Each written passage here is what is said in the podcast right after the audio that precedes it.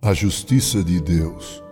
Quanto mais vivemos, mais colecionamos sentimentos variados. A saudade é um sentimento que se enrobustece à medida em que envelhecemos e vamos nos despedindo assim de pessoas queridas e muito estimadas. Outro sentimento que cresce e invade meu ser é o da tristeza em ver como a cada dia que passa nos esquecemos de praticar a gratidão. É que o orgulho vai nos possuindo aos poucos, ao ponto de pensarmos que Deus fez um favor a este mundo em nos trazer à existência. A gratidão rareia. Por isso, os seres humanos se tornam cada vez mais letais e ácidos. Mas há um outro senso, outro sentimento que me invade esse me leva diretamente a crer na existência de um Deus e, no meu caso, no Deus da Bíblia. Esse sentimento é o senso de justiça. Explico. O homem, por mais que se esmere e se dedique, jamais irá produzir leis que realmente cumpram o desiderato de promover a justiça. O que temos são paliativos. O que os homens produzem são terapias mutantes quando se trata de promover a justiça. Para mim, em meu senso de justiça, é que você pode até considerar exagerado. Eu penso que há um Deus que fará a justiça prevalecer de forma tão clara como a luz do sol. Essa justiça alcançará todos, sem exceção. Ela virá na medida justa.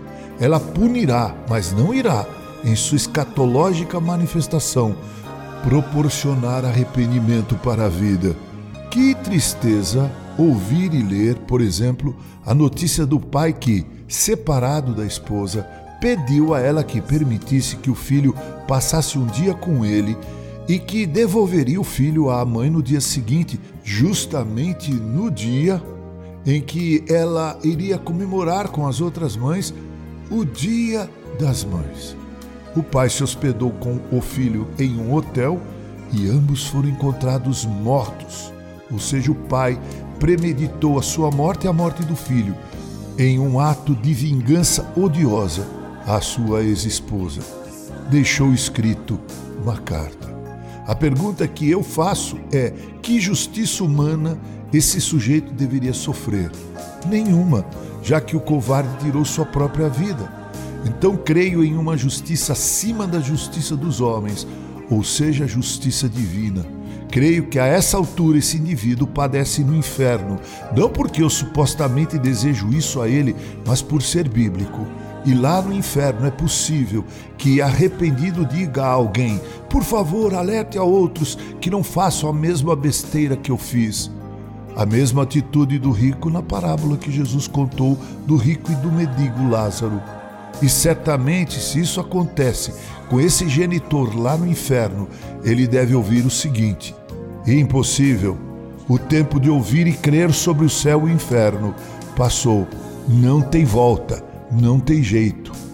Isso é, com justiça, teu destino eterno. Por isso, prezado ouvinte, ouça o Evangelho hoje e arrependa-se agora dos teus pecados. Entregue sua vida a Jesus, para que a justiça de Deus sobre você, que foi cravada em Jesus, venha agora coberta com seu manto de misericórdia, cravejado com joias da graça.